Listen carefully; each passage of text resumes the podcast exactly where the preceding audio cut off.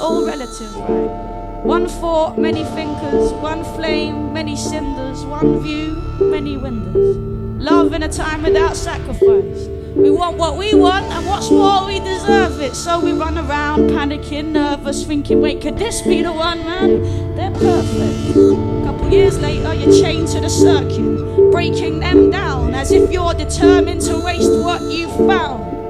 So, what's true about you? Is it the thing that you claim to be true, or is it deep? Lurking in places that you don't dare to journey to, faced with a new way of seeing it. Are you the type to accept, or the type to clench fists and reject? Whose truth even counts? Is it the person who doubts what a person proclaims they're about, whose version is perfect? Tell me, is there a truth that exists outside of perception? Is my question. Well, it's true if you believe. Now, the world is the world, but it's all hell it. So, one man's flash of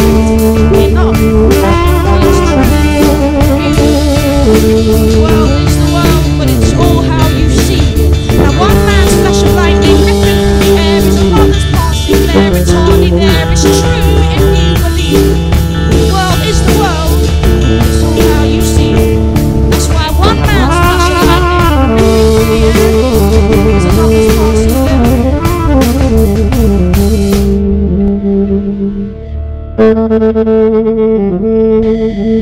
you.